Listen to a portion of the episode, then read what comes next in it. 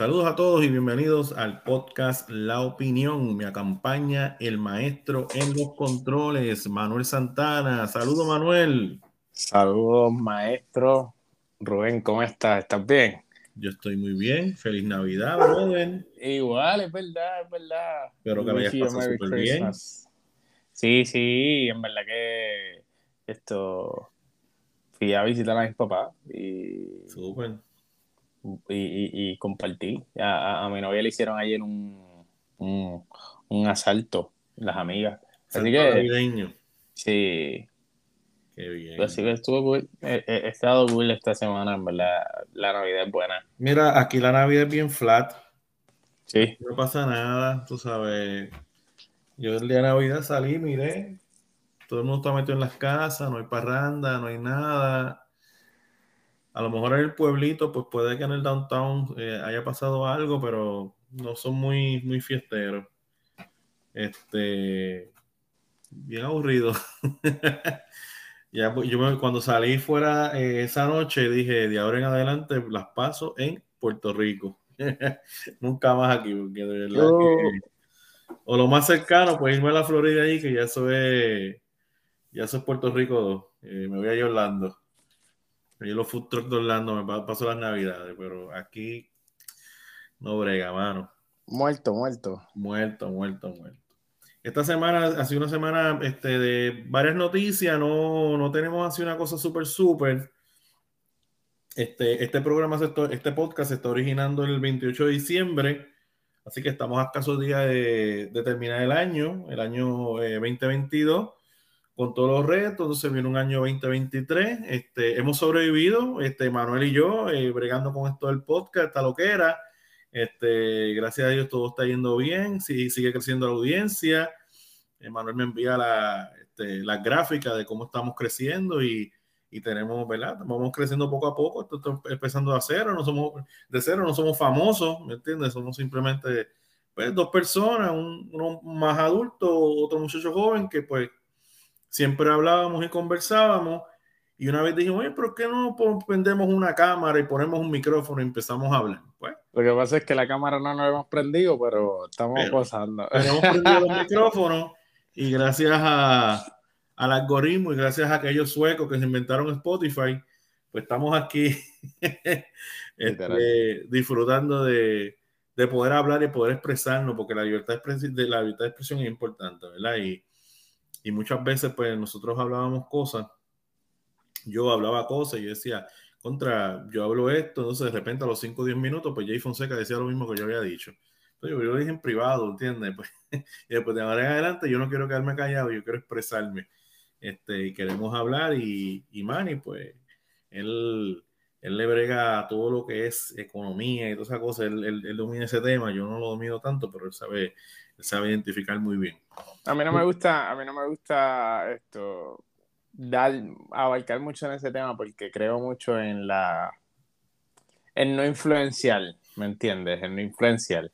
Los mercados son para que tú tomes tus propias decisiones, pero pero me gusta mucho. Es bastante interesante y es divertido. Los mercados son divertidos, Rubén. Eh, nosotros tenemos un grupito que ya, que ya le envié a Rubén un librito, que lo tiré el screenshot. mi caso, Rubén. Después de eso, los mercados van a caer por su propia cuenta. Ese tipo es durísimo. Estamos hablando de Rey Dalio. Esto muy bueno analizando los mercados. Y no hablemos de eso, Rubén, porque si no. Sí, no, si no arrancamos y después. pero, ya, pero ya lo, ya lo ve, nuevo orden mundial, Rey Dalio, porque triunfan y fracasan los países. Brutal, brutal, brutal, brutalísimo. Sí, el, el, este libro, el libro, para resumirlo, el libro consiste en explicarte los cuatro siglos, los cuatro ciclos pasados, donde la economía era dominada bajo una nación que esa nación era la que pues controlaba pues los movimientos de las mercancías y todo. Y pues en resumidas cuentas terminaba con lo de los Estados Unidos y como él, él, intenta predecir la transición que haber entre China y Estados Unidos. Esto, ese libro salió a principios de la pandemia y está muy bueno está muy bueno, está muy bueno, porque hay mucho, hay mucho dato y te lo explica con mucha calma, así que lo pueden buscar. Sí, lo, importante en todo esto, hay una, hay una no es una, no es una ciencia, es una, es una, por eso es una teoría, unos estudios que se llama el futurismo. Y son personas como Darío que se dedican a eso mismo, a estudiar, a evaluar, a medir, a, a observar, y de ahí empiezan a meter unas conclusiones, ¿me entiendes? Porque se puede anotar, ¿me entiendes? No es que sean eh, adivinos, ¿verdad? Gente que prediga cosas, sino que ellos simplemente se dejan llevar por unos indicativos y esos indicativos me llevan a mí unas conclusiones y que más o menos por este tiempo esto debe suceder, más o menos por este otro tiempo esto debe suceder. Es que la, la, la, gran finalidad de, de, de, de tu poder predecir lo que pasó en el pasado es que se repite. Y eso es lo que comprueba el hecho de que, de que es algo que puede pasar otra vez. ¿Me entiendes? Eh, a, lo que quiere decir Rubén es que muchas personas pues apuestan a algo. Cuando tú apuestas a algo, pues tú no tienes ninguna base ni fundamento pues la cual basarte en que por qué esto va a ir por encima de lo otro. Ahora, hay gente que especula, que especular es como hacer que sabes, pero realmente pues no estás seguro de nada.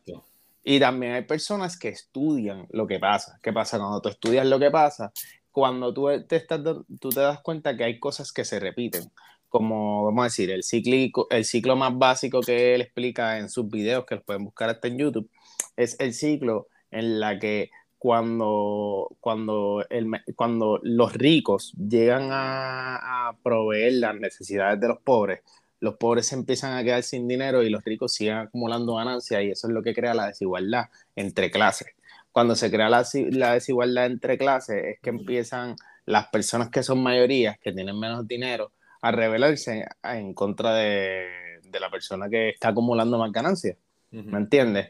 Y eso crea unos procesos de crisis donde las personas que tienen mucho dinero pueden moverse a otros países pensando que le quieren quitar parte de su riqueza.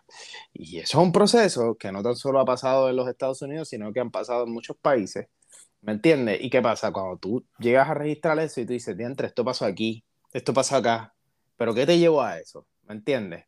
Y siempre lleva a lo mismo, ¿me entiendes? Siempre lleva a los mismos tipos de conducta. Pero si empezamos a hablar de eso, Rubén, en verdad te lo digo, vamos a hacer otra bosca. Lo podemos trocar para, para, los sábados que nosotros filosofamos, pues ahí podemos. Sí, sí, porque no es un campo que yo he explorado la realidad, yo te puedo hablar desde el punto de vista histórico, ¿sabes? Hay diferentes formas de tu ver la historia. Está la historiografía, la historiografía es el, eh, es, es el estudio de la historia, es mirar la historia backstage, eh, entonces localizar, y ahí uno localiza los factores que llevaron eh, estos acontecimientos. Por ejemplo, el factor que llevó al acontecimiento de que hoy tú y yo tengamos un apellido español fue que eh, los árabes cerraron la ruta de la seda y por esa ruta de, la seda se impulsaron otras rutas de navegación y entre esas rutas de navegación fue llegar a la India por el oeste y ahí pues don Cristóbal Colón pues se montó en el barco y llegó a América. ¿Entiendes? Pues, ahí, en esa parte, viste, ese es excelentemente un buen punto para explicar acerca del mercado. Porque era tan importante que, que muchas veces nosotros no entendemos los los proyectos tan grandes que puede ser llevar a, a Cristóbal Colón a nuestra área, ¿me entiendes? Para nosotros es cualquier cosita porque nosotros tenemos aviones. Pero en esos momentos era un proyecto, era un proyecto donde se, se apostó a que él iba a lograr hacer algo para que ellos pudieran tener unos mejores precios. Porque si el, el ¿cómo, es que, ¿cómo es que se llama el, el de la seda? Lo dijiste que hace ahora. La ruta de la seda si la ruta de la seda no era eh, eh, controlada por, el, por, España, eso significaba que ellos tenían que estar esto, tomando los precios que les ofrecían los que dominaban ese sector. ¿Me este entiendes? Los árabes, los musulmanes. ¿Qué pasa? Cuando, cuando llega la oportunidad de que, de que España eh, consigue las islas como está Puerto Rico, está Cuba, los recursos dentro de ese espacio, que por eso es que nosotros sabemos la obsesión de los españoles con el oro, los recursos que hay en esa isla es lo que le da la oportunidad a España de decir, ahora yo soy el que tengo los recursos y yo soy el, que va a hacer los comercios, ¿me entiendes? Y ellos pueden ajustar sus precios y pueden crear sus préstamos. Y pues así funciona el mundo. Los conquistadores eso es lo que les interesaba, los recursos. Pero vamos a parar porque, cacho, si sigo, bro. Yo no sé. Sí, sí, sí, no, estamos porque de verdad que la conversación. Me tocaste un tema que, que, que, me interesa y bendito sea Dios, de verdad que fue una chavienda. Bueno, volviendo al tema de nosotros, que es el tema de Puerto Rico, hay dos noticias que a mí me interesan mucho, tiene mucha relación ambas. La primera es, eh, doña Alexandra Lúgaro regresa a ruedo político, lo dicen en, forma de, de, pregunta, esta noticia es recogida por el vocero de Puerto Rico. Eh, en el subtítulo dice, no descarto ningún movimiento en mi vida, dijo Lúgaro. Eh, para los que no saben, Alexandra Lúgaro este, fue candidata a las elecciones eh, durante el 2016, a mitad de la pasada década, este, de manera independiente. Ella se lanzó de manera independiente. Su campaña solamente, ella utilizó para esa campaña, solamente utilizó un teléfono celular y el Facebook. Nada más. es un fenómeno, es un fenómeno. Con esa estrategia y una narrativa muy buena, una adicción, o sea, Alexandra Lugar en dicción se, se lleva cualquier político del área, o sea, en la, en la, imagen, en la presentación, en la forma que cautiva a la gente, o sea, la tipa es una titana en eso. Si fuera PNP, yo votaría por ella. si, si, creyera en la estadía, pues sería mi candidata. Este, ella tuvo, eh, logró eh, 176.831 votos. Candidata independiente utilizando una cámara de Facebook, una cámara, un teléfono y el Facebook y las demás redes sociales. Ya para los comicios del 2020, donde corrió ya como la candidata del movimiento Victoria Ciudadana, eh, Ciudadana este, MVC obtuvo 179.265 votos. Pero que ella dice, bueno, ella dice que no descarta ningún movimiento en su vida política.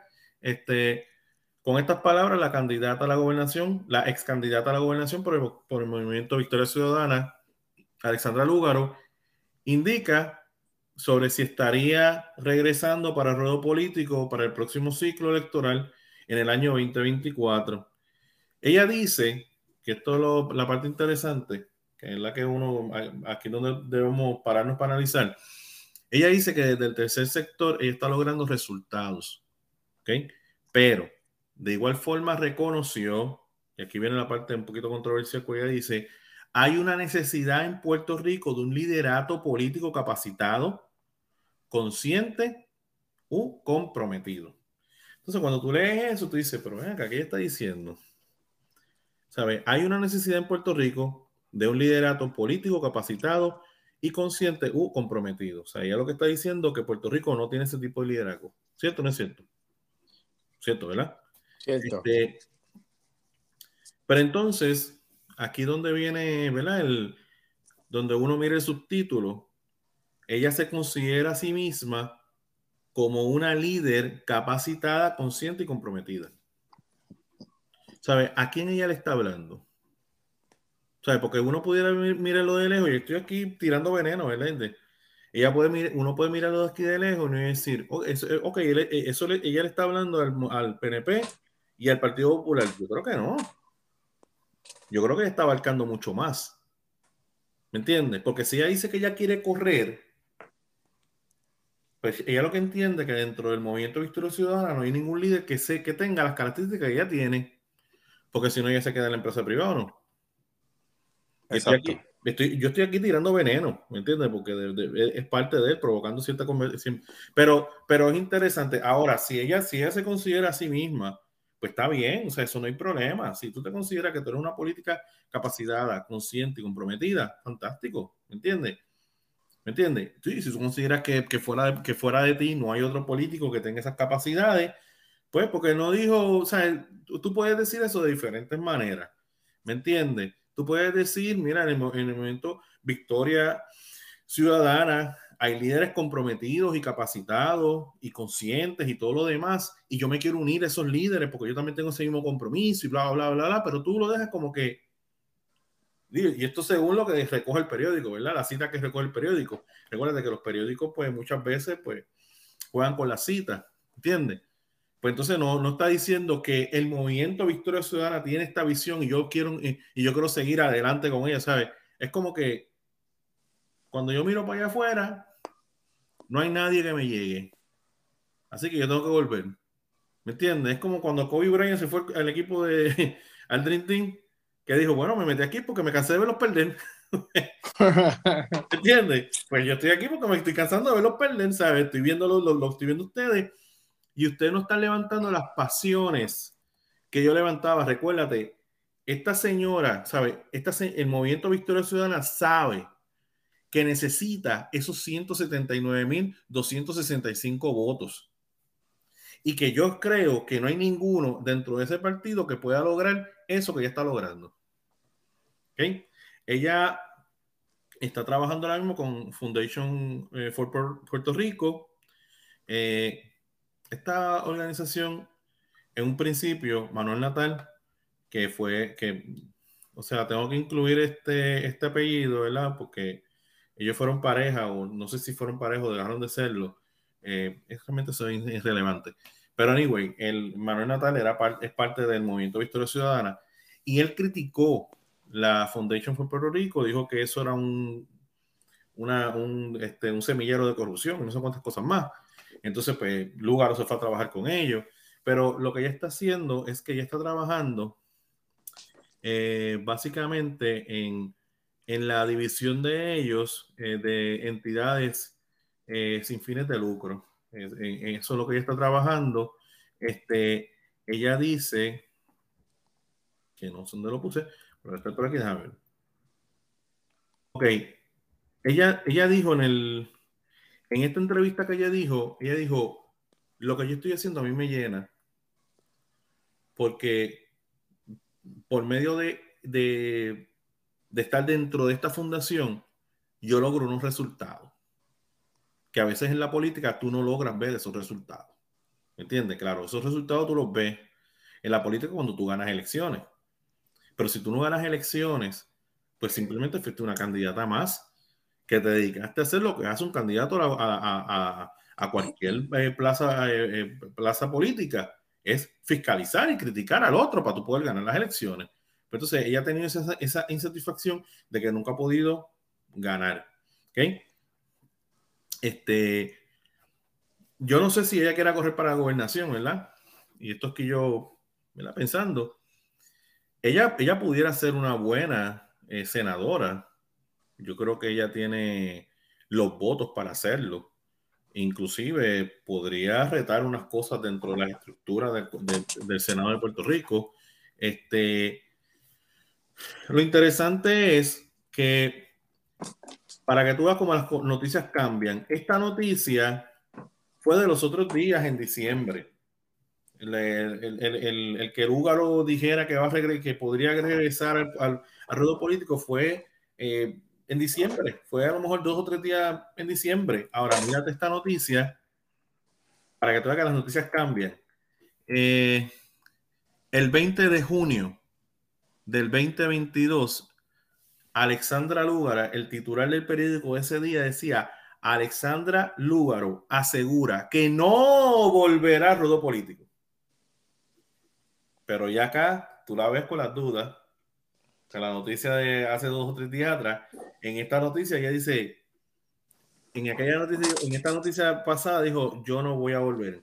Ella dijo, no me verán en una futura campaña electoral, continuaré trabajando desde donde estoy, dijo eh, la también licenciada.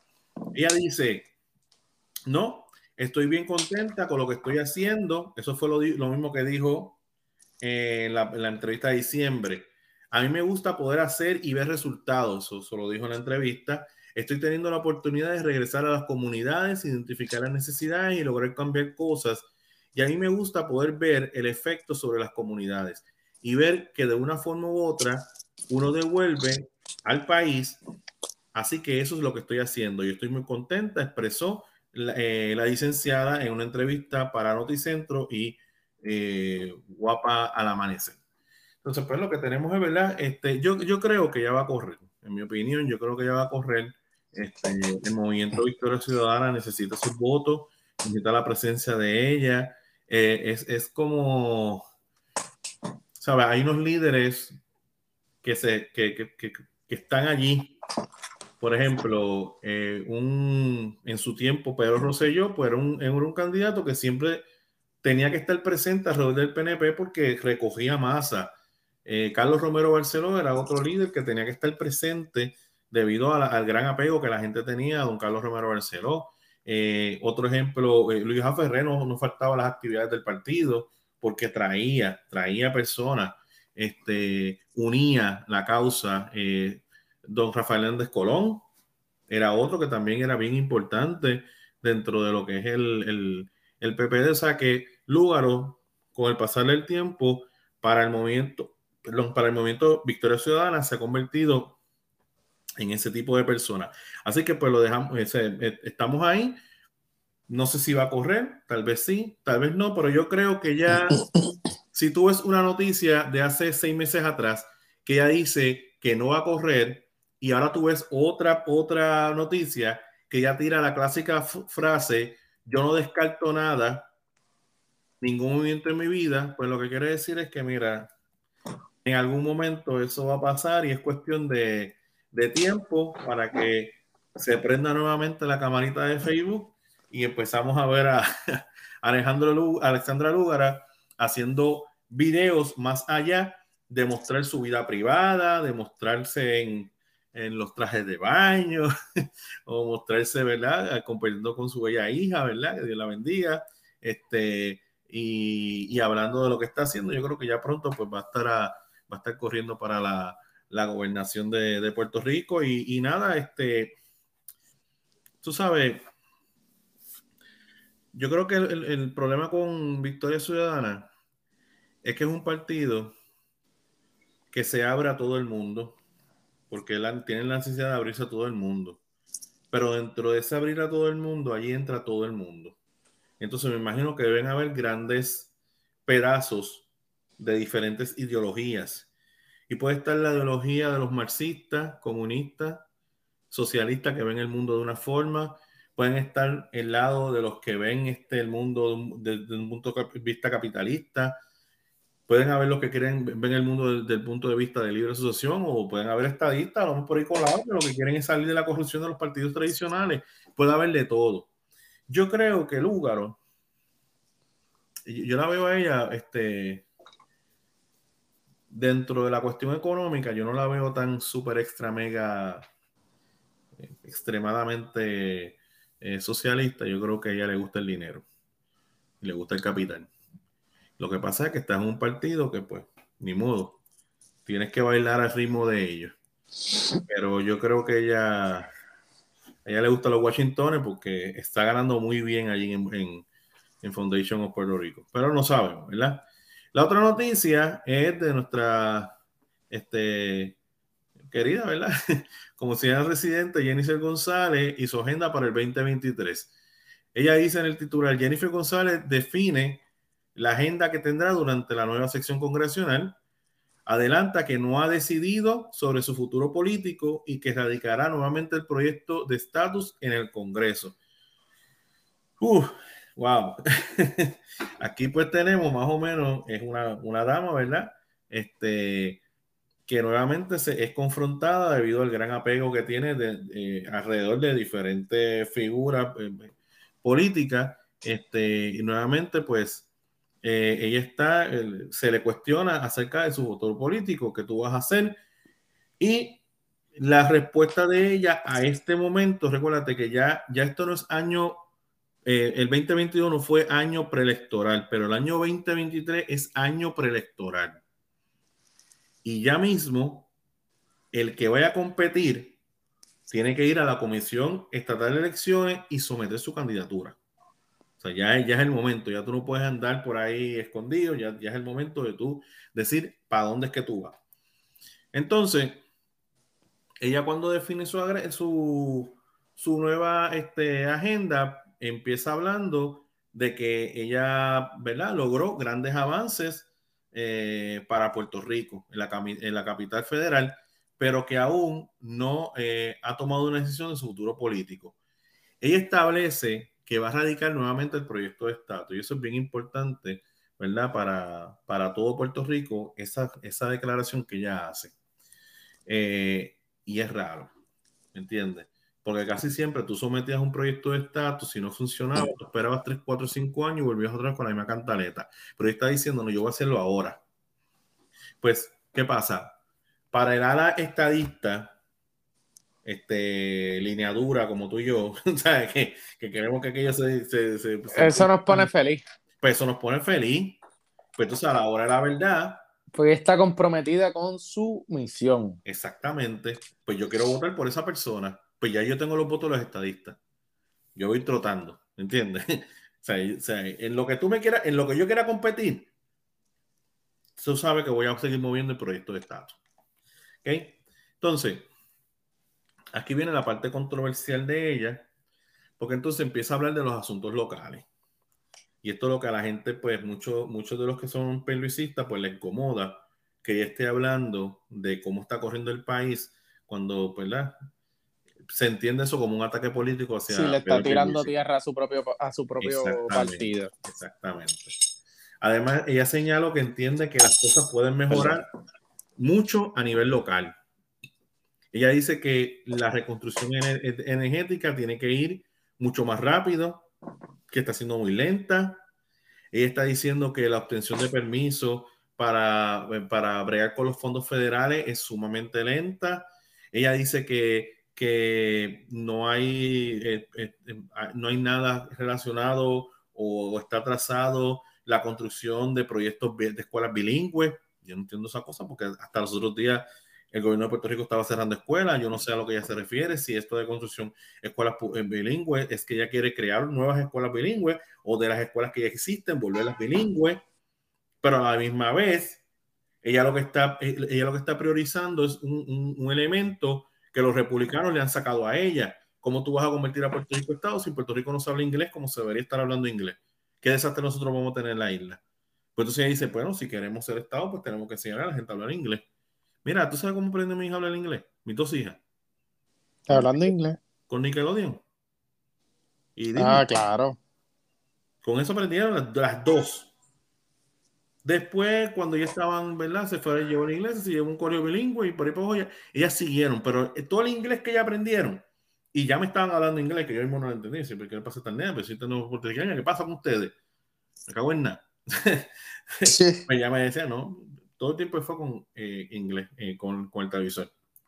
Tú sabes, lo que tú tienes que es, es exponer al niño a esa experiencia del inglés.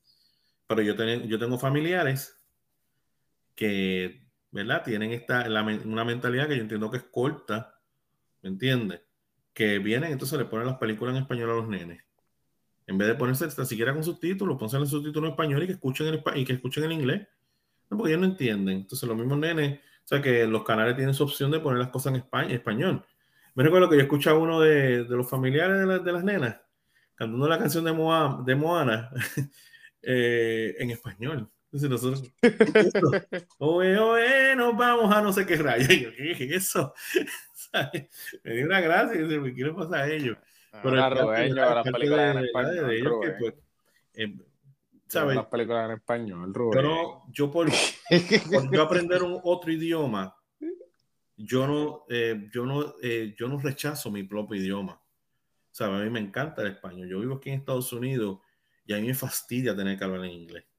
¿Por qué? Porque toda mi, todo lo que es mi pensamiento corre en español, no corre en inglés.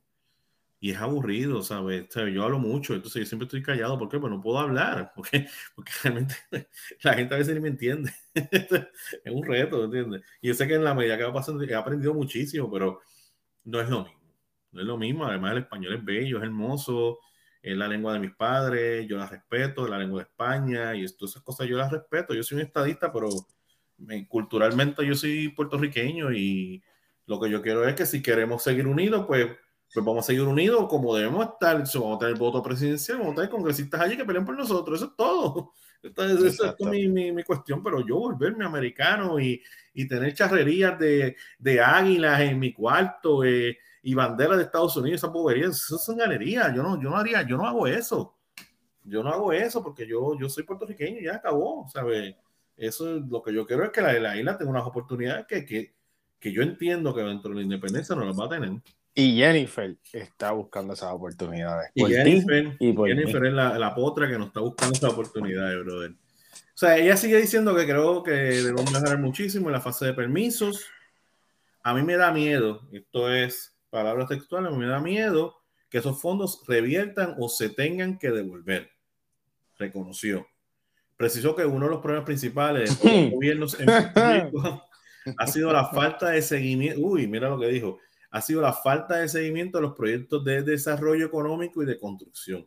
Eso fue un palo para Luis. O sea, le dijo, tú, en eso tú has tenido un problema, no le has dado seguimiento a los proyectos de desarrollo y construcción.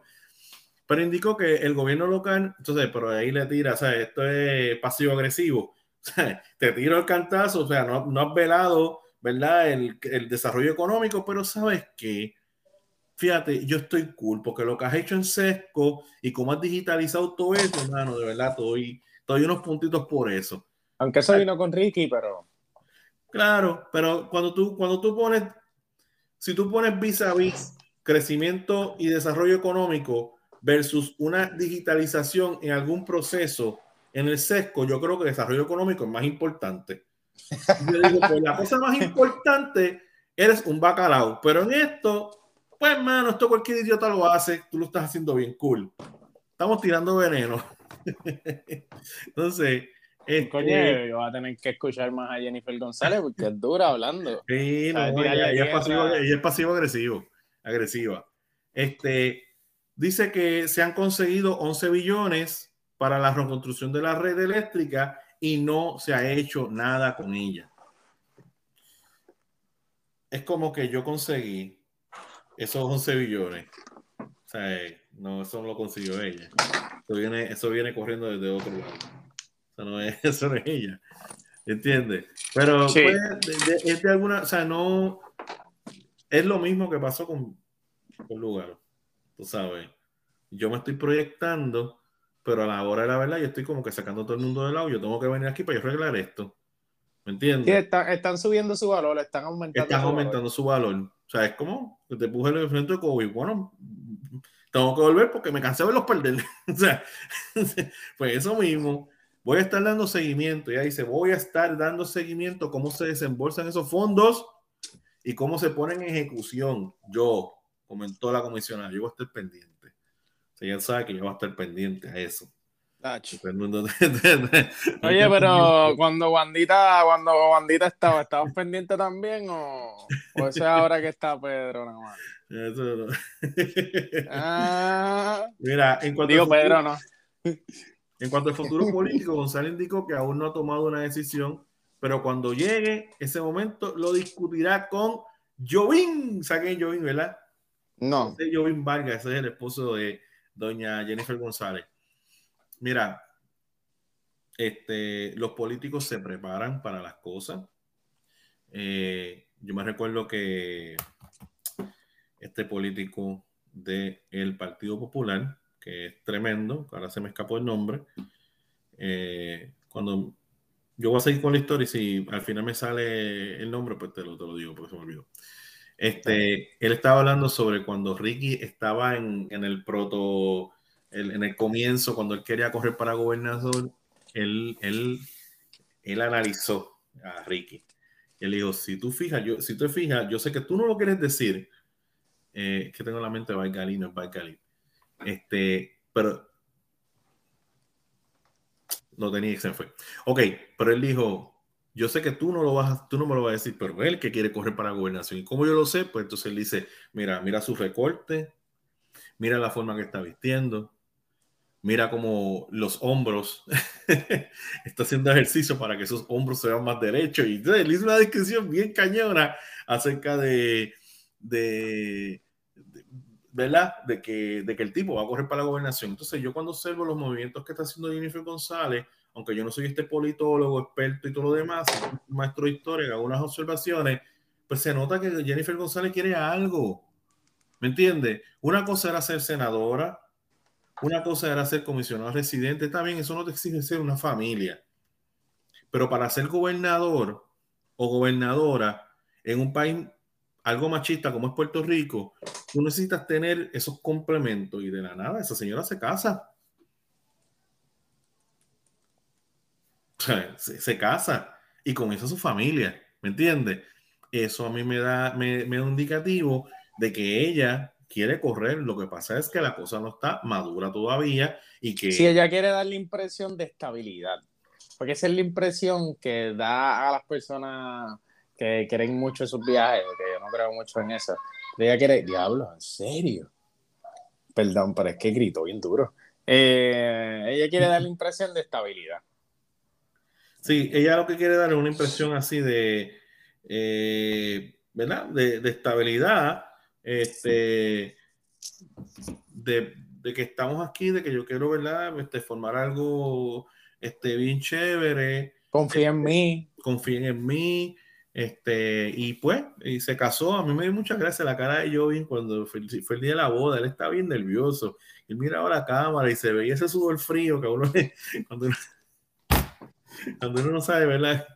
Hacia dónde uno va. Este, pues, no, porque tú sabes, o sea, casarse es un reto. O sea, yo me recuerdo cuando o sea, cuando llegó ese momento, o sea, uno se asusta, ¿verdad? ustedes no, porque ustedes conviven, ustedes es fácil, pero para uno que se casó, eso es como que ¡ah! es difícil, tú sabes. Entonces, pero nada, este, eh, pues Jennifer González este, va a discutir si su futuro político con, con su actual eh, esposo pero ves que lo dejamos todo ahí en el, en el aire porque todavía la cosa no está muy madura. O sea, Pedro Pierluisi es un gobernador que va a correr para la gobernación nuevamente y, y, está logrando algo, está logrando algo. O sea, que tú crees que eh, eh, eh, ellos, tú crees que ellos se van a encontrar en primaria. Se, está, se, está, se está hablando, por eso mismo, por eso mismo te digo, ¿sabes? Eh, hay algo por ahí de primarias. El Partido eh, Nuevo Progresista dice que no. Y los principales líderes del Partido Nuevo Progresista dicen que no, que en primaria no va a haber. Eh, yo, yo puedo pensar que probablemente no. Pero lo que, lo que vemos una, es una comisión residente alerta al cambio y a lo que pueda suceder. Yo te, yo te puedo dar mi opinión acerca de eso. Yo escucho. Eh, eh, creo que ellos dicen que no, porque no, o sea, aquí yo, tú sabes, de la, de la manga production. Esto, quizás ellos dicen que no, porque no quieren dar una, una impresión de que están separados, como la impresión que muchas veces se está dando con el Partido Popular en estos últimos ocho años que han pasado. ¿Me entiendes lo que te quiero decir?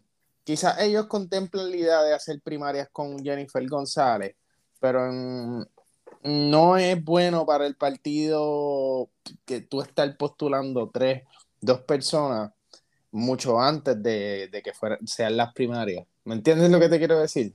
Porque si no, el partido se te puede dividir, la gente se pone insegura, se dan para victoria ciudadana.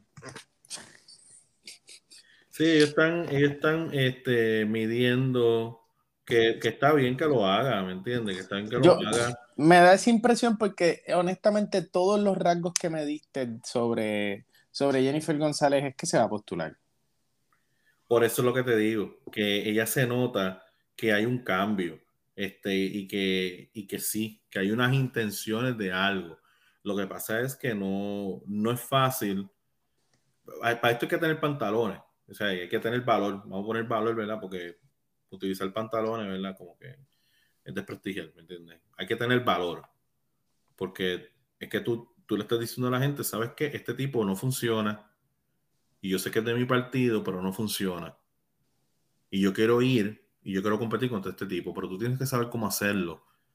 Porque no es, no es, no es, no es ir, no, ¿sabes? Tú no te puedes proyectar, yo pienso, este, tú no te puedes proyectar como que simplemente quiero retarlo porque quiero retarlo. ¿Me entiendes?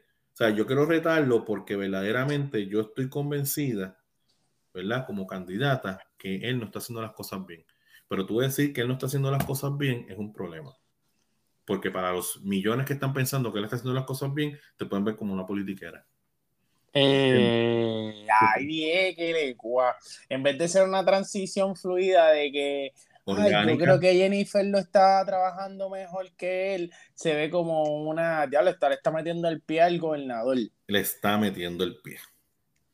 Exacto. Y tú no puedes, o sea, tú tienes que evitar esa impresión de que la gente diga, ah, tú le estás metiendo el pie al gobernador porque realmente él está haciendo bien su trabajo y si no, hazlo tú. ¿Me entiendes? O, o, o, o puede, puede entonces desarrollarse este tipo de cosas el nombre de la persona es eh, José Ronnie Jarabo Álvarez. Ese era el nombre de la persona. José, José Jarabo, que él es tremendo político. De, la historia que te hablé de Ricky Rosselló y todo lo demás. Es que me quedé ah, Pero también se, puede ver eso, que, que yo, tú me quieres meter el pie porque simplemente tú quieres competir contra mí, quieres ganar la elección, quieres ser gobernadora. ¿Me entiendes? Pero tú tienes que saber cómo hacerlo porque tú puedes irte directamente, ¿verdad? como hacía doña Carmen Yulín, que ella pues le metía a Pushing y, y, le salió bien mal con Alejandro García Padilla. Todo Exacto. El todo el mundo lo que vio fue, mira, tú, tú, lo que eres una maliciosa. ¿Me entiendes? Porque el tipo está bregando como, como ha podido bregar dentro de las circunstancias políticas que, que, que está heredando. Entonces tú estás criticando, porque muchas de las ideas que trajo, que trajo García Padilla era lo que se tenía que hacer, pero ya no quiso hacerlo y se puso. ¿Me entiendes? Pues entonces, este, pues en ese sentido ya tiene que tener mucho cuidado como, como ella se mueve. Ella dice, no he descartado nada, mi aspiración es servirle al pueblo de Puerto Rico, eso es súper cliché. La pregunta es, ¿qué quiere el pueblo de Puerto Rico? ¿Cuál es la aspiración de los puertorriqueños de cara al 2024? ese frío y caliente, ese agresivo, pasivo agresivo, y en ese sentido voy, voy a escucharlos como lo estoy escuchando ahora. O sea, de repente ella va a escuchar un autoparlante que le va a decir, y ese pueblo le va a hablar en la cara y le va a decir, compite, rétalo, vénselo, destruyelo.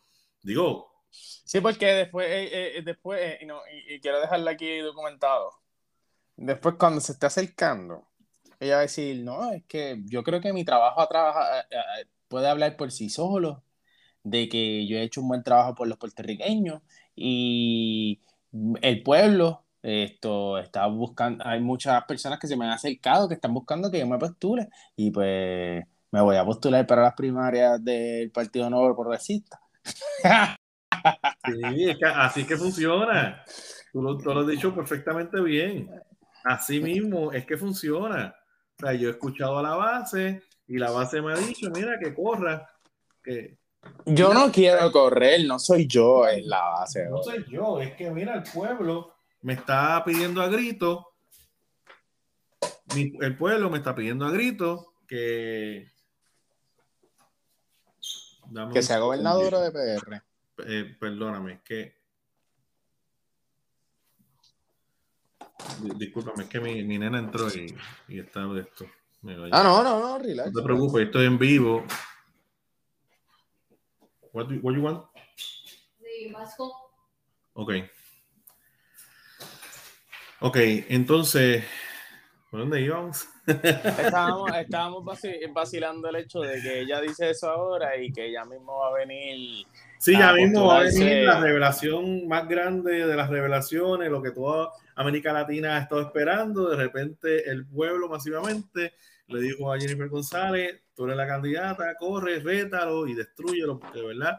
Y claro, hay unos, hay unos elementos, hay unos, hay, unos flancos que son débiles en el gobernador, sobre todo la cuestión de cómo ha manejado a Luma. O sea, para muchas personas, pues fue, fue, cool lo que él hizo. En el caso mío, pues yo estoy totalmente de acuerdo con, el que, con lo que él hizo. Él tomó la decisión que se tenía que tomar.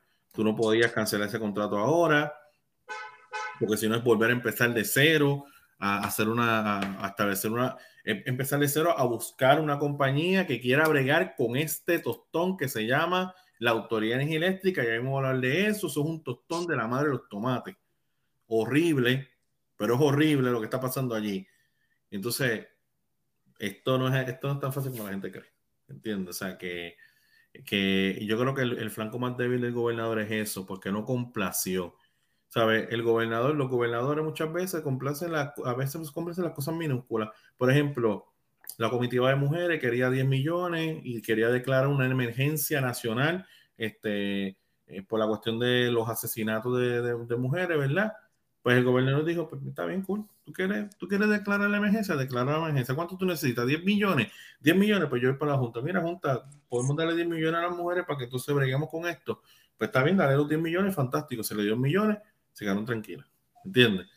¿Sabe? Que un, un, un político PNP que gobierna no es fácil, porque al político PNP le van a sacar cosas que lo van a sacar a él de su, de su carril. ¿Me entiendes? Y van a empezar a hacer unas exigencias que nunca hacen, pero durante la administración tuya yo lo voy a hacer. ¿Por qué? Porque yo soy separatista y yo creo que, todos los gobiernos que creen en la estabilidad para Puerto Rico sean patéticos. ¿Me entiendes? Y ahora yo voy a, bueno, lo dijo, me lo dijo a mí ese, ese profesor allá en la universidad. Él dijo que cuando gobierna un PNP nosotros tenemos taller. Cuando no gobierna un PNP nosotros estamos tranquilos. Así mismo con la boca de comer me lo dijo, brother. No es relajo, es cierto. Pero cuando gobierna un PNP es que nosotros tenemos taller.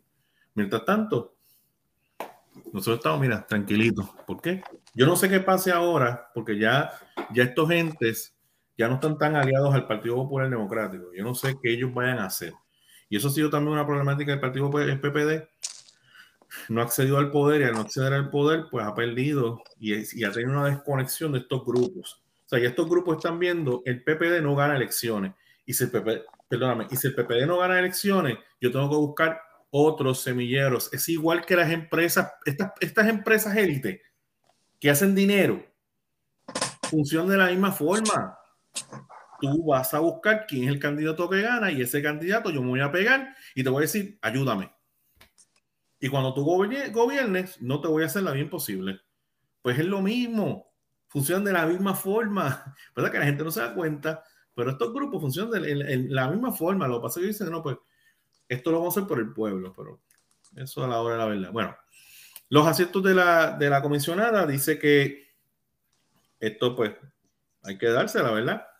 Eh, hay una oficina en Washington eh, que se dedica también a, hacer, apoyar a, a funcionarios residentes en el cabildeo para fondos públicos.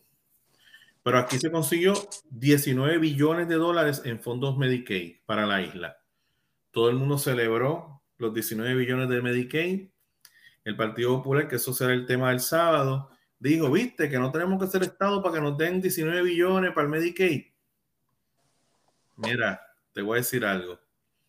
Si nosotros fuéramos Estado, anualmente, ¿sabes? Anualmente a nosotros nos van a dar sobre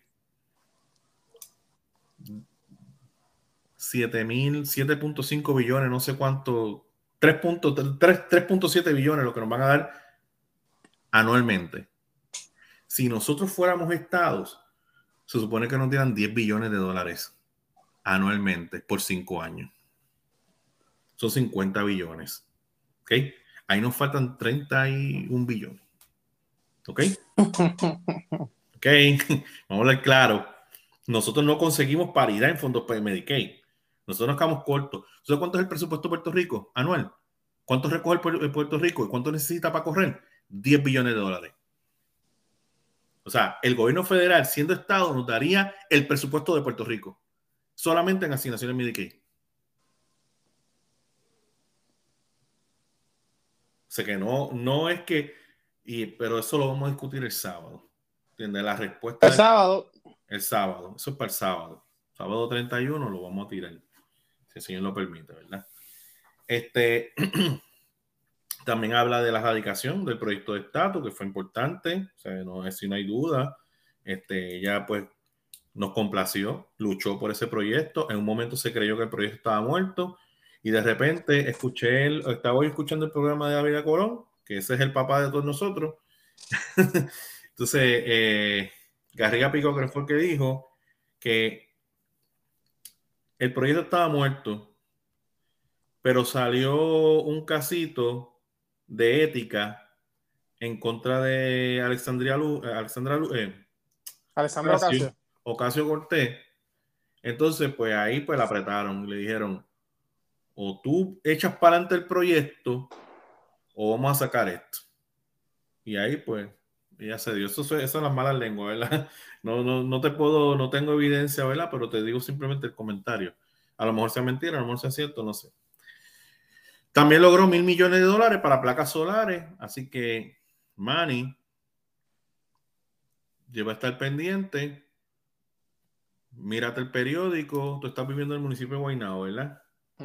Casi siempre estos proyectos los tiran municipalmente. Así que tú pendiente, cuando den las convocatorias sobre, los sobre las placas solares y todo lo demás, solicita y mira a ver lo que pasa. Tú estás viviendo ahora mismo alquilado, pero no sabemos, a lo mejor tus papás en San Juan, ¿verdad? Que tal vez tengan casa, pues está el, proyecto de las placas solares. Este, por ejemplo, yo, yo me pude poner el día en, en el pago de mi apartamento por un programa federal que inyectó dinero para que nosotros, los que nos atrasamos mucho en la hipoteca, pues pudieran poner la, hipoteca al día, era la hipoteca, gracias a Dios, hasta el día. Con relación al estatus, a esos fines, este, la comisionada confirma que tan pronto como en enero próximo, oye, yo escuché hoy todos los programas de radio como están enfocados en, en dar resúmenes, el, resumen anual de lo que ha pasado, pues no han hablado de esta noticia. Yo creo que esto es una noticia importante, nosotros nos estamos dando el breakthrough. Ella está diciendo que tan pronto enero, enero, este, ella va a presentar medidas legislativas para trabajar con ese tema, el tema del estatus. Vamos a pedir vistas públicas para el proyecto para que se pueda ver tan pronto empecemos esta sección y tengamos el tiempo suficiente para que el Senado lo vea, eh, mencionó la, la, la comisionada residente. Así que pues eso son súper buenas noticias, ¿verdad? Este, ella culmina eh, sus temas para este año 2023 y sus prioridades, vamos, eh, por decir así, va a ser la seguridad, va a ser la salud, educación, manufactura y proyectos comunitarios que incluyen la canalización de ríos a través de los cuerpos de ingenieros de los Estados Unidos, canalización de ríos. Este, yo no sé si tú sabes, esa comunidad que está en San José es una comunidad que prácticamente está sobre el agua. Y allí cuando claro. y ahí se han trabajado unos proyectos para este, crear la infraestructura para que no pase esas situaciones en, en San Juan. Ella, tiene, ella, va a tener un enfoque en la criminalidad en términos marítimos, que es bien importante, ¿ok? Entonces, a nivel de manufactura, industria, él dice, ella dice que en estos momentos Estados Unidos, yo no he escuchado mucho de eso, pero ella lo está diciendo, Estados Unidos eh, quiere reducir su dependencia de los productos hechos en China entonces, eh, ella va a luchar para que Puerto Rico sea el hub eh, o, la meca para la industria de la manufactura. Es una gracia, porque dicen unas cosas que ojalá y fuera así, mano. Ojalá y fuera así. Eh, que Puerto Rico sea el hub o la meca para la industria de la manufactura, donde no solo se fabriquen productos farmacéuticos, sino también equipos médicos. Imposible. Sí, yo sé que eso, es, eso, fue, eso fue quita, eso fue quita, porque no... Digo, si Estados Unidos quisiera hacerlo, lo puede hacer, ¿me entiendes? Sí, pero, pero, gastar tantos recursos... No, lo, lo, que pasa es que para tú hacer eso, o sea, China, China, China hace lo que hace porque el sueldo mínimo en China no es el mismo sueldo mínimo que en Estados Unidos. Vamos a empezar por ahí, del saque, ¿ok? O sea, ya pues sale más barato hacer las cosas. Para tú hacer eso en Puerto Rico tú tienes que empezar entonces a establecer 936 o, o, o equivalentes a ellos. O sea, créditos contributivos que haga que, que, las, que, las, compañías americanas, en vez de irse a, a República Dominicana o irse a otro país que, que, produce más barato, vengan a Puerto Rico. ¿Por qué? Porque aunque yo le tengo que pagar mucho a los empleados de Puerto Rico, ¿verdad? Pero me descuentan a nivel de contributivo y por ahí yo gano. Pero si tú no consigues eso, que ese es el gran reto que tiene Estados Unidos, producir en Estados Unidos es caro. Y ya es caro. Porque sigue aumentando el sueldo mínimo, se sigue aumentando. ¿Por qué? Porque se ponen unos, unos, demócratas y dicen, no, hay que, hay que pagarle más a la gente. Entonces, pues, ¿qué hacen las compañías americanas? Miran para el lado y dicen, pues, China, pues, China, ¿cuánto yo le pago? Dos pesos la hora. Digo, yo no estoy diciendo que le paguen dos pesos la hora, tres pesos la hora, cuatro pesos la hora. Yo estoy hablando de eso. Pero, pues, ¿sabes? Tú decir eso, pues, está bien, mano. Ojalá y que eso pase. Ojalá y eso pase, ¿me entiendes? Puerto Rico necesita buenos sueldos. Puerto Rico necesita buenos empleos, ¿me entiendes? Eso haría que la gente retorne a la isla. Pero si pasa, pues súper, súper brutal. ¿Me entiendes? Si no es para este año que corra para la, para, para la gobernación, para otro año que corra para la gobernación, porque con eso va a quedar nítida. Pues ahí tenemos esas dos noticias que quise, que quise comentar. Este, el otro tema que yo tenía era el controversial PAT, este plan de ajuste fiscal para la deuda de la Autoridad de Energía Eléctrica. Yo creo que eso es un reto eh, súper económico este, la palabra con la cual yo puedo definir esto que está pasando es incertidumbre. Todavía no, no se sabe cómo va a correr la cosa. Hay, uno, hay un borrador corriendo, ¿verdad? Este, se entiende que en febrero es que todo se va a dilucidar, pero hay muchos muchos cabos sueltos. Este, el 15 de, diciembre, eh, el 15 de diciembre, en una de las noticias que recogió el vocero, Rolando Emanueli, que es el abogado de la Autoridad de Energía Eléctrica, él no es de mi, no, es de nuestro team, porque él, él, cree que él no quería Luma, pero hay que, hay que evaluar lo que él está diciendo, ¿verdad? Este, y él dice, lo que se percibe de este intercambio es que la Junta no ha llegado ni va a llegar a los números que piden los bonistas si resultase que el viernes radican una moción y dicen que sí, que van a cambiarle postura y es otro juego, porque significaría que van a hacer una contraoferta y habría que esperar al miércoles a ver qué pasa, indicó. En aquel momento lo que sucedió es que en ese día todo el mundo estaba ready para el plan de ajuste de, de ajuste de la deuda que la Junta de Control Fiscal iba a someter al tribunal. Y ese día no se hizo. Entonces la jueza se enfogó, la jueza Taylor se enfogó, no, la otra jueza también se molestó y está retrasando la cosa. Entonces lo que, lo, que Rolando Emanuel dice es que yo creo que todavía los bonistas no están muy complacidos con lo que la Junta de Control Fiscal les está ofreciendo. Eh, Rolando Emanuel dice y continúa diciendo, mientras tanto el país sigue esperando por el desenlace que según dijo él, abogado, es vital por el impacto que tiene a nivel macroeconómico en, en la medida que afectarían las tarifas que pagan los consumidores y lo que se puede desencadenar. Y yo creo que ahí él tiene razón. ¿Entiendes? Esto es un tema, para los que nos están escuchando, esto es un tema que el, el podcast opinión le va a seguir dando seguimiento, porque entendemos que es sumamente importante. ¿okay? Así que lo que nosotros estamos en estos momentos sentando las bases, vamos a hablar unos detalles acerca de lo que, lo que está sucediendo y vamos a estar pendientes a todas las informaciones que se den acerca de ese tema, porque entendemos que es súper importante para el desarrollo económico de Puerto Rico. Y lo que está diciendo Rolando Madrid, pues tiene mucha razón. Este, ¿Cuánto me va a costar la energía eléctrica para producir? Es bien importante cuánto me va a costar la energía eléctrica a mí como ciudadano privado para yo entonces hacer mi presupuesto y organizarme. Eso es bien importante. ¿Ok? Entonces, pues, yo tampoco puedo mandarme en, en, en poner esa luz súper extremadamente cara. ¿Me entiendes? Porque entonces la gente se nos va. Se nos acaban de ir. En términos del crecimiento y desarrollo económico de Puerto Rico, este proceso es sumamente importante porque si la expectativa es que la energía va a tener un cargo nuevo de 35 o 36 dólares o lo que sea, va a ser bien difícil, no solo el crecimiento económico, sino pagar la deuda del gobierno central porque se deteriora la economía y bajan los recaudos, y eso es cierto. A 35 dólares, 36 dólares. O sea, es un cargo adicional a lo que tú pagas. Ya. ¿Entiendes?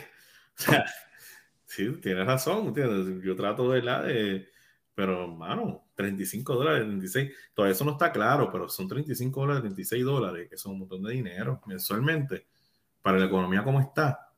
¿Me entiendes? Eh, es caro, eh, es costoso. O sea, son, estos son, esto, explicarlo, pues tal vez pueda ser un poquito de reto porque hay muchas informaciones y hay muchos análisis corriendo y todo lo demás. El abogado John Mott, que el tipo es especialista en quiebra, dijo que la mayoría de las partes involucradas quieren llegar ya a un acuerdo, incluyendo los bonistas y la misma jueza Swain, mientras que la Junta podría estar usando las tácticas para dilatar los procesos, según se quejó la jueza Chapman. Sin embargo, puntualizó que ya la Autoridad de Asesoría Financiera de Agencia Fiscal, AFAF, ha dicho que no apoyaría nada que implique un aumento de las tarifas de energía, aunque la Junta de Control Fiscal entró en acuerdos con los llamados prestamistas del combustible, que implicaría tarifas más altas. Me parece que la Junta va a presentar un plan de ajuste de la deuda no confirmable, que es, básicamente eso fue lo que pasó, y lo que, y lo que está cruzando los dedos de que la jueza Swain esté de acuerdo con ellos, expresó Mott en entrevista. El problema es que mientras no se presente un PAC, se podría acercar más el escenario en que se desestime la quiebra y cada creador por su cuenta exige un proyecto judicial lo que entiende, eh, lo que entiende lo que responde. Esto es bien delicado para Puerto Rico, para los que están viviendo en la isla. ¿Entiendes? Porque la realidad del caso es que se está tratando de llegar a un acuerdo y un juez de, un juez de quiebra está, está en una parte donde él quiere que las partes negocien, ¿me entiendes? Y le traigan algo para dentro de ese marco, pues yo poder tomar decisiones. Pero si no hay ningún tipo de decisión, tanto, ¿sabes? Si los bonistas se, se trancan o si los si las juntas de, de control fiscal se trancan, pues no va a haber acuerdo en un tribunal. Entonces simplemente se desestima la quiebra porque no hubo un acuerdo. Entonces, pues, cuando dice que cada acreedor va a exigir que se le pague su cuenta, es que pudiera ser que Puerto Rico, en vez de tener una junta de control fiscal bregando con la autoridad de eléctrica, tenga un síndico. Y si es un síndico, ya eso es otra cosa. Porque el síndico, el síndico simplemente va a subir la, va a subir y lo que el síndico está pendiente es que se, es que a sus, a sus, eh, a sus clientes, los que le debe Puerto Rico, se le pague la deuda. Pero es delicado. Es un momento este, bien delicado. Este, la corporación pública tiene una deuda, entonces aquí ven números que tú los entiendes más que yo, pero la corporación pública tiene una deuda de 9 mil millones de dólares. ¿verdad? Diablo. 9 billones de dólares. 9 billones de dólares la deuda de la Autoridad de Energía Eléctrica. ¿Sabes? 9 billones de dólares. Es la más grande del país. Una de las corporaciones es, es bien grande el gobierno de Estados Unidos, mira esto, el gobierno de Estados Unidos le está dando 11 billones a Puerto Rico para renovar su sistema eléctrico, pero la deuda de la, Autoridad de, Energía Eléctrica es de 9 billones. Pongan eso en contexto. ¿Ok? Se propone, ¿qué es lo que está proponiendo la, la Junta? La Junta está proponiendo un recorte a la deuda de un 48%. Eso lo que quiere decir es que la deuda va a bajar a 5.400 billones de dólares. Como quieres mucho. Pero 5.400 millones de dólares. Esto es controversial porque más adelante tú vas a ver porque es controversial. Los dos puntos de interés. Los consumidores deben asumir el pago de la deuda y, debe existir un espacio para reservar dinero para mejoras en, en cuanto a la infraestructura. Según la Junta, la revisión preliminar del PAD establece que para la mayoría de los acreedores de la Autoridad de Energía Eléctrica se emitirán nuevos bonos con una tasa de interés anual de un 6% que va a ser pagado en un cargo híbrido que consiste en una tarifa fija de conexión y un cargo volumétrico que se añadirá en las facturas de la, eh, electricidad de los clientes de la Autoridad de Energía Eléctrica función de su consumo, en función de su consumo. ¿Ok? Van, a, van, a vender unos bonos, un 6% de los bonos anuales y no sé cuánto. Eh, lo que hay que estar pendiente es a las tarifas.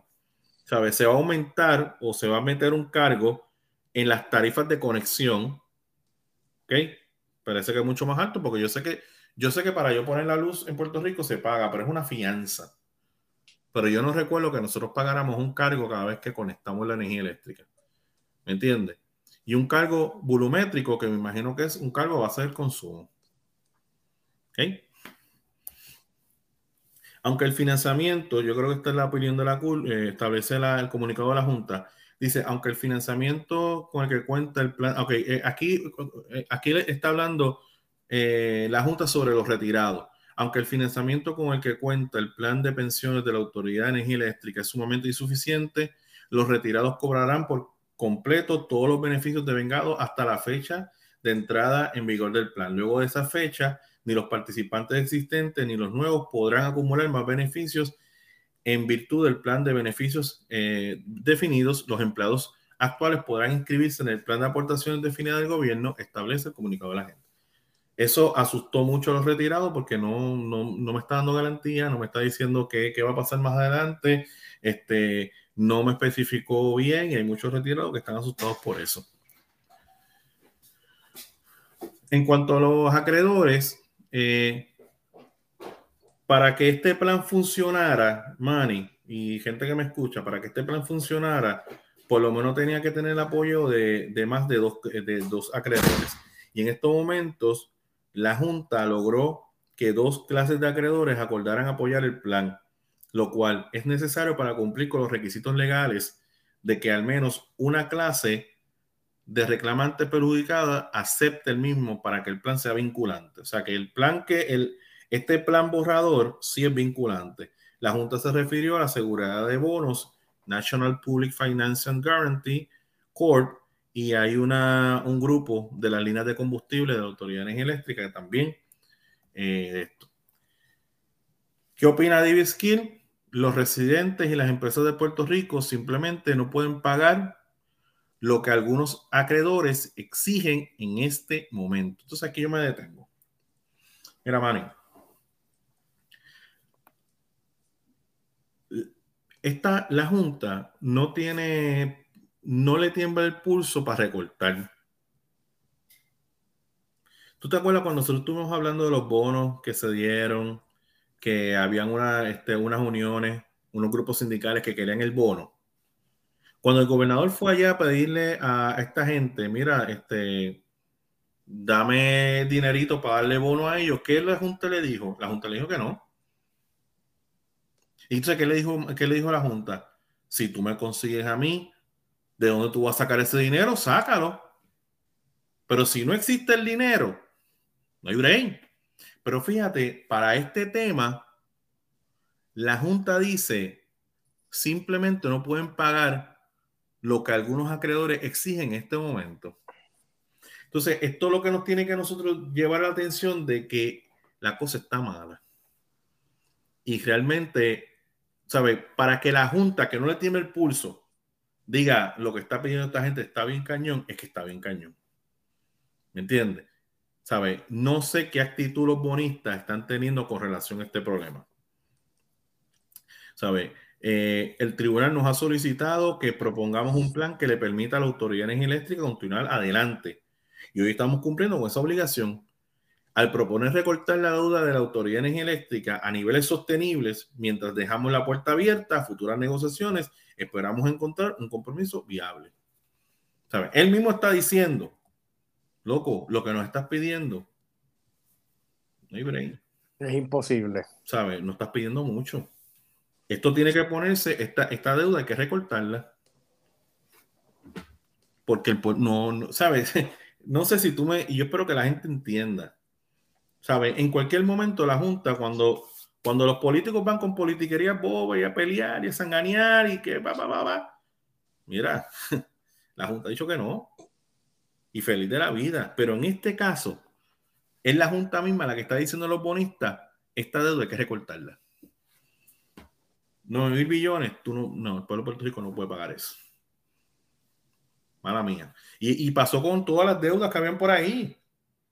Se lograron unos recortes, porque no había forma. Este. También hay unas explicaciones que se hace a base de, pero quiero adelantarlo. Ok. La Junta tal vez yo lo pudo haber entendido así, pero la Junta le, dice a los bonistas, mira, este trato de, bajar la de, bajarle la deuda, el 48% de la deuda, y dejarlo en 5.400 billones, esto es lo que nosotros tenemos para ti. Toma o déjalo. Puede que yo, lo, yo creo que yo lo entendí así. Tendría que leerlo dos o tres veces más para tratar de, pero yo creo que es más o menos lo que se está diciendo si tú quieres meterte en problemas de abogado y seguir pagando abogados y gastar, gastar en litigios legales que salen costosos, sigue haciéndolo. Pero tal vez el tribunal mismo te diga lo mismo que yo te estoy diciendo. Tú no puedes mantener esta deuda en 9 mil billones de dólares. Tienes que bajarla.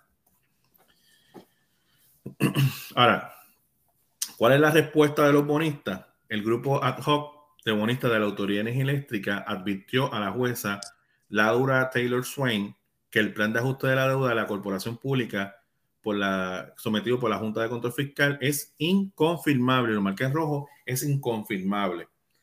En una moción presentada en oposición al calendario propuesto con la relación al documento. Entre los elementos que esboza por sus acreedores para sustentar el argumento figura el hecho de que, según el grupo, el ente fiscal ofreció una declaración de divulgación que no brinda información suficiente y precisa que permita tomar decisiones informadas a la hora de votar a favor o en contra del plan. Esto hay que tomarlo con pinza siempre, porque esos son los bonistas los que están hablando. Si está la información completa o no está la información completa. ¿Qué fue lo que pasó y qué fue lo que sucedió? Mira, lo que pasa es que a noviembre 8 del 2022, la Junta de Control Fiscal le dijo a los bonistas que hubiera una reducción de 9, de 9 billones a 7.8 mil billones de dólares. ¿Qué pasa? Que la Junta le cambia los numeritos y le dice, no, no, mira, no. 7.8, no. Bájame las 5.4 mil millones de dólares. Y eso, eso, en mi opinión, es lo que tiene trancado el bolo. Por eso es que el plan todavía no se ha aprobado. Porque los bonistas no quieren. El bonista, los bonistas quieren 7.8. A 7.8, pues está bien, ahí podemos negociar. Pero un 48% de la deuda, no, señor. Y yo creo que eso es lo que tiene trancado el bolo. La Junta Fiscal no explica cómo 2.4 millones de dólares en ingresos disponibles para el pago de los acreedores simplemente desaparecieron en cuestión de una semana. Tampoco explica por qué la autoridad energética era capaz de ofrecer a los acreedores una mayor capacidad de generar ingresos en la negociación para luego reclamar una litigación que su ingreso no existe. Y por ahí sigue diciendo un montón de cosas, quejándose de que realmente este, no me bajaste, me bajaste lo que me iba a pagar. Y yo creo que eso es lo que tiene, lo que tiene trancado el proceso. también se quejan de que hubo un, tiempo limitado en el descubrimiento de la prueba. Este, anyway, eh, por otro lado, el grupo dominista también criticó el espacio de tiempo propuesto por la Junta para el descubrimiento de pruebas en el caso de que inicie el proceso de confirmación del PAD, ya que plantearon el 29 de marzo del 2023 como la fecha final para presentar documentos, etcétera. Este, la magistrada además adelantó que las partes del proceso de quiebra que pretenden calendarizar dicha vista para el 28 de febrero tendrán hasta el 3 de, de febrero para afectar la fecha. O sea, esas tres fechas que yo di son importantes porque son las fechas que yo entiendo que van a ser las finales. Y ahí entonces sabremos cabalmente qué va a suceder con Puerto Rico en el sentido de que se aprobará el plan de la justa, no se aprobará el, plan de ajuste fiscal de, de, la deuda, etcétera. Yo creo que ya el 29 de marzo, pues sabremos, este, como dije más adelante, el plan de retiro todavía sigue una incertidumbre eh, la gente no sabe qué va a pasar, si se mantendrán los mismos beneficios que tenían hasta ahora, si no se, si, no se mantendrán los beneficios que se tienen hasta ahora, si, o sea, todo lo que todo, todo lo que era el plan de retiro de la Autoridad de Energía Eléctrica, no se sabe si eso va a seguir, es un área bien delicada porque esos son los ancianos, son personas que ya se retiraron hace tiempo del, de, de la Autoridad de Energía Eléctrica. Este, la opinión del gobernador eh, Pedro Perluisi, que siempre me gusta eh, recogerla, y ya casi casi estamos al otro lado. Eh, para el gobernador Pedro Perluisi, hablar de las cifras que podría pagar los consumidores por el servicio de la deuda de la Autoridad Energética es totalmente especulativo, pues todavía continúan las negociaciones para que el plan de ajuste de la deuda, que finalmente lo confirme el tribunal, reduzca sustancialmente las obligaciones con los acreedores. Estamos en negociaciones y Eva Prado, me gusta recogerlo, es del, de Other Size, Eva Prado, que es el aportador del Frente Ciudadano para la Auditoría de la Deuda, que es la Auditoría de la Deuda. Este es un grupo de ciudadanos que está eh, abogando porque la deuda que contrajo el gobierno de Puerto Rico se audite para entonces saber con precisión cuánto es lo que verdaderamente Puerto Rico tiene que pagar y ella entiende que hay mucha de esa deuda que es ilegal que no se debería pagar. Y si esa deuda es ilegal, pues nosotros podemos eliminarla y baja el costo de, de lo que tendríamos que pagar. Yo con eso, pues mira, no tengo pelea. ¿Por qué? Porque, por ejemplo, la deuda de la Autoridad de Energía Eléctrica, la Junta misma está peleando porque se baje a un 48% esa deuda. Pues yo creo que la misma Junta de Control Fiscal está haciendo el proceso de auditar esa deuda y de mirar qué le toca a Puerto Rico y qué no le toca a Puerto Rico. Tú sabes, porque tú no puedes ir de la nada así a decir, ah, bájame la deuda. No, tú me tienes que bajar la deuda. ¿Sabes por qué? Porque esto no estaba bien, esto no estuvo bien, esto no estuvo bien, esto no estuvo bien. Y si no, nos vamos al tribunal para que la jueza decida. ¿Entiendes lo que te digo? Sí. pues, a veces, pues, pero nada, hay que recoger la opinión de ella porque la idea es que la gente, pues, pueda observar y tenga, tenga. Sí, que pueda contrastar, contrastar. Pueda contrastar. Ella dijo que está claro que los clientes de la Autoridad de Energía Eléctrica enfrentan por un número de 35 años, máximo de 50, dos cargos distintos, que me parece que fue los que te mencioné ahorita, que los de conexión y los de volumétrico que no es lo mismo que dos aumentos que ya, que, que, que ya que cada cargo puede subir con el paso de los años. Esto ya es futurismo, ¿verdad? Es correcto establecer que hay un promedio de 50% de reducción de la deuda, porque para acreedores como los prestamistas de petróleo o fuel lenders, la reducción es, de, es menos de un 16%. Son opiniones, ¿verdad? De, de la, de la de Eva Prado. Están hablando de un 48%, o sea que en la mitad de la deuda, pues eso habría que, que seguir observando hasta el final. Yo creo que con esto, ok. Voy, lo último que voy a hablar es de la opinión de Fernando Gil, presidente de la Junta de la Autoridad de Energía Eléctrica, el presidente dijo, alabó el plan de ajuste de la deuda presentado este, eh, hacia la jueza Taylor Swain, Laura Taylor Swain, aseguró que no incluye que, lo que los aspectos positivos que él dice, asegurando que no incluye un impuesto al sol ni discrimina contra clientes que tienen placas solares. ¿Cuál es el problema? Tú tienes una base de personas que utilizan el sistema llamado Autoridad de Energía Eléctrica. Pero entonces, vamos a decir, Manny, que de los, el millón, son un millón doscientos y pico mil entre corporaciones y todas las demás cosas que utilizan el sistema de energía eléctrica. Pues vamos a decir que medio millón de esas personas se desconectan de la energía eléctrica. Pues, ¿qué va a pasar? El cálculo que se hizo en el pasado basándose en las personas que están conectadas en energía eléctrica, se supone que con ese cálculo, pues yo tengo que cobrarle tanto a estas personas para, para poder pagar la deuda con los bonistas. Pero si yo pierdo 500 mil millones, 500 mil personas, pues yo tengo que recalcular, porque ahora la deuda se tiene que dividir entre menos personas. Entonces, el gasto, el costo y, el, impuesto que te voy, a, te voy a cobrar para pagarle a ellos es más alto, porque ahora hay menos personas. ¿Me entiendes? Entonces, las placas solares, cuando tú desconectas, tú o dejas de pagar o pagas muchísimo menos a la Autoridad de Energía Eléctrica. ¿Me entiendes?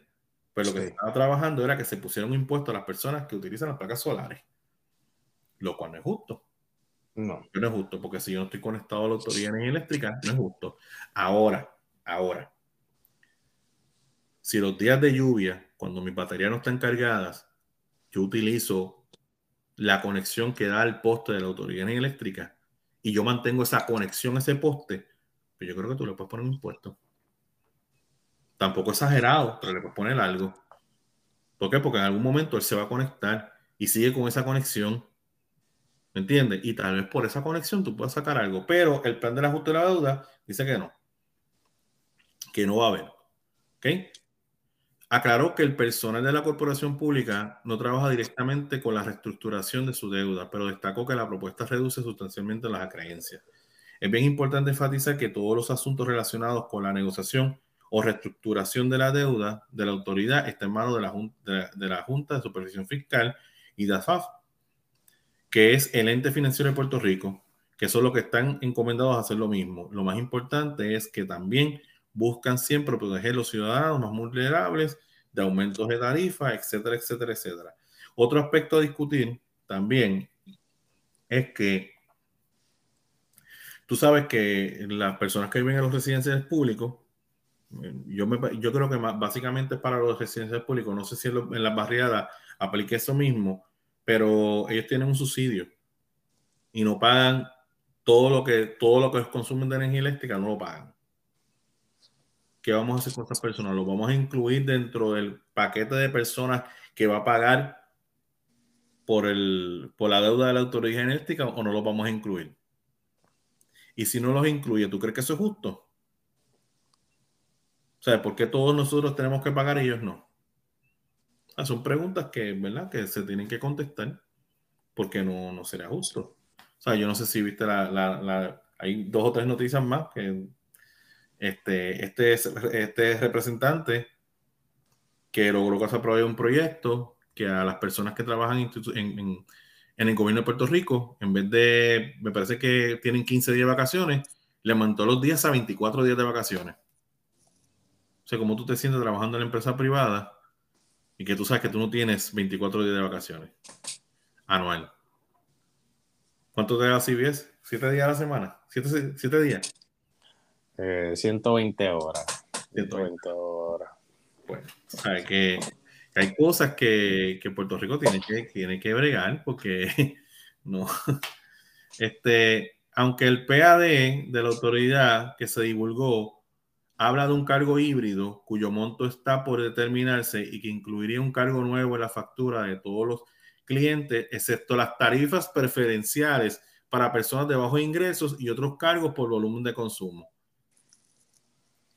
Ellos no van a pagar. Pero tú lo tienes que pagar, Manny. Y si yo estuviera en Puerto Rico, yo tendría que pagarlo. Entonces, aquí o comemos todo, miramos la olla. O sea, al empleado público, tú le diste un bono súper super violento. Al empleado de empresa privada no se lo da. Pero tú estás gobernando para unas personas, estás gobernando para todo el mundo. ¿Entiendes? ¿Sabes? Que son son cositas que hay que, hay que analizar en cuanto a, a, este plan y, a cómo funciona Puerto Rico. Este... Esto es una forma de regular el país en cuestión de aspectos de fiscales. Eh, eh, es complicada. El tema, el tema es complicado porque es dinero de otras personas los que está en juego cuando se hicieron todos esos préstamos, son muchos inversores que pusieron dinero ahí. ¿Me entiendes? No, no, y eso es una salida. la realidad es esa, se ve. Y eso lo hace un tema muy serio. Yo lo que digo es que, ¿quién le vuelve a prestar a Puerto Rico? O sea, ¿quién vuelve a, a, arriesgarse? Porque el problema con los bonos es que tú, tú, tú, vendes el bono ahora, pero eso no te lo pagan ahora, eso te lo pagan en 20 años. ¿Cómo va a estar Puerto Rico de aquí a 20 años? En 20 años, Puerto Rico va a tener el dinero suficiente para, para pagarle a los, próximos bonistas. O sea, son cosas que uno tiene que.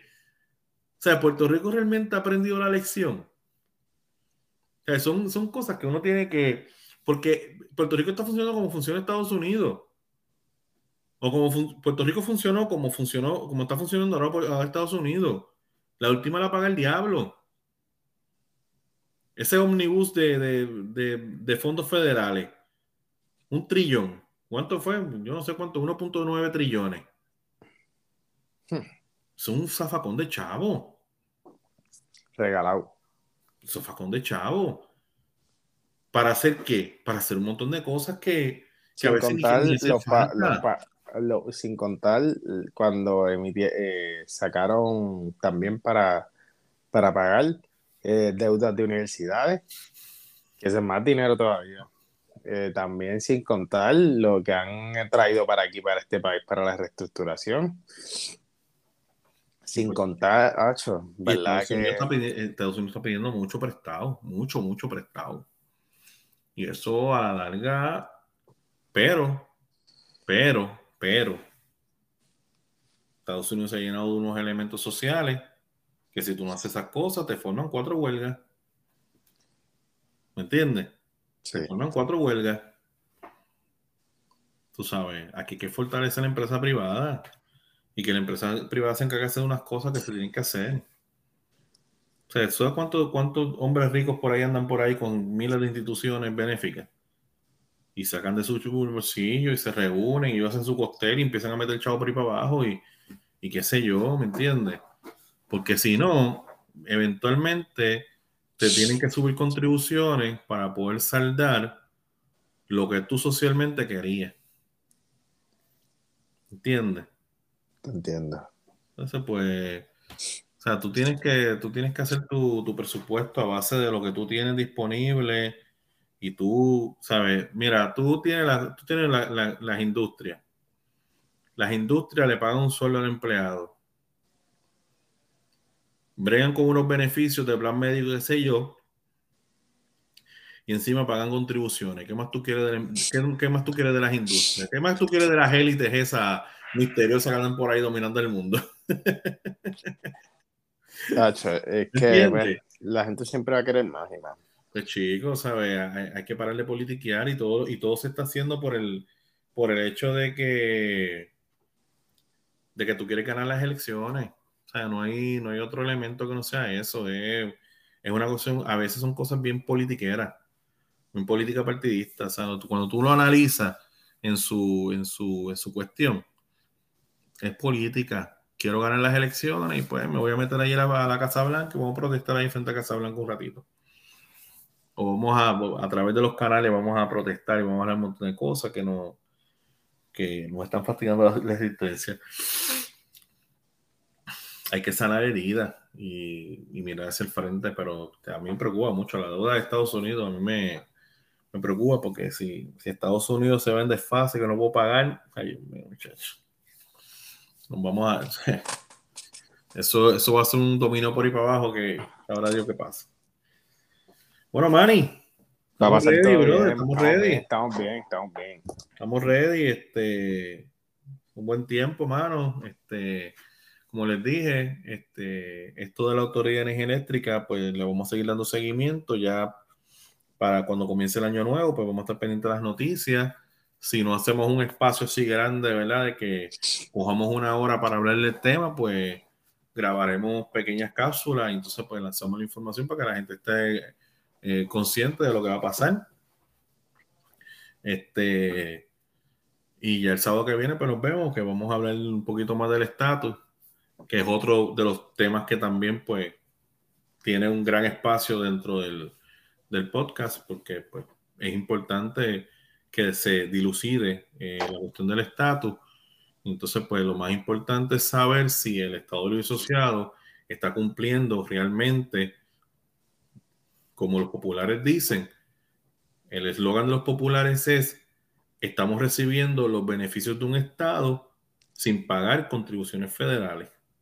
Entonces la pregunta que nos queremos contestar es si verdaderamente Puerto Rico está recibiendo todo lo que se supone que un Estado reciba. ¿Me entiendes? Y yo creo que la respuesta es no. yo creo que la respuesta es no. No estamos recibiendo lo que se supone y al, contrario, el estatus actual, Estado Libre Asociado, abre la puerta para la discriminación en contra de los puertorriqueños. Esa es mi opinión. O sea que, pero- Yo, yo, mi, mi, mi, mi opinión también es que nos puedes encontrar por Twitter. ¡Ah! Zumba, zumba.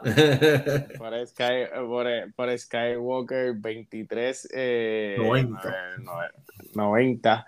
Y a mí me puedes encontrar por Manuel Santana PR. Nos puedes encontrar en Twitter. También esto. Todavía no he subido los videos a YouTube. Los voy a subir. Esto. ¿Qué otra cosa te iba a decir?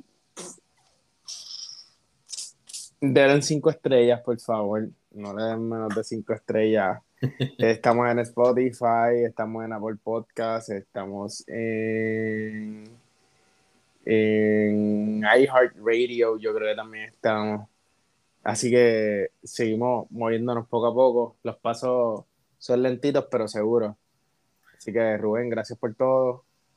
Cuídate. Búsquenos en, en Twitter. Yo siempre estoy poniendo cositas en Twitter. Este, siempre estoy ahí comentando y, y de verdad que aprendemos mucho. Vamos a aprender mucho. La idea es esa. Bueno, Manny, Titán, el maestro en los controles, la máquina. Nos vamos Gracias, a ver. Rubén. Nos vemos el sábado. Gracias a ti por todo, brother. Recuérdate que tú eres, tú eres el máster aquí. Nada, tú también. Dale, cuídate. Zumba, hablamos, brother. Bye. bye.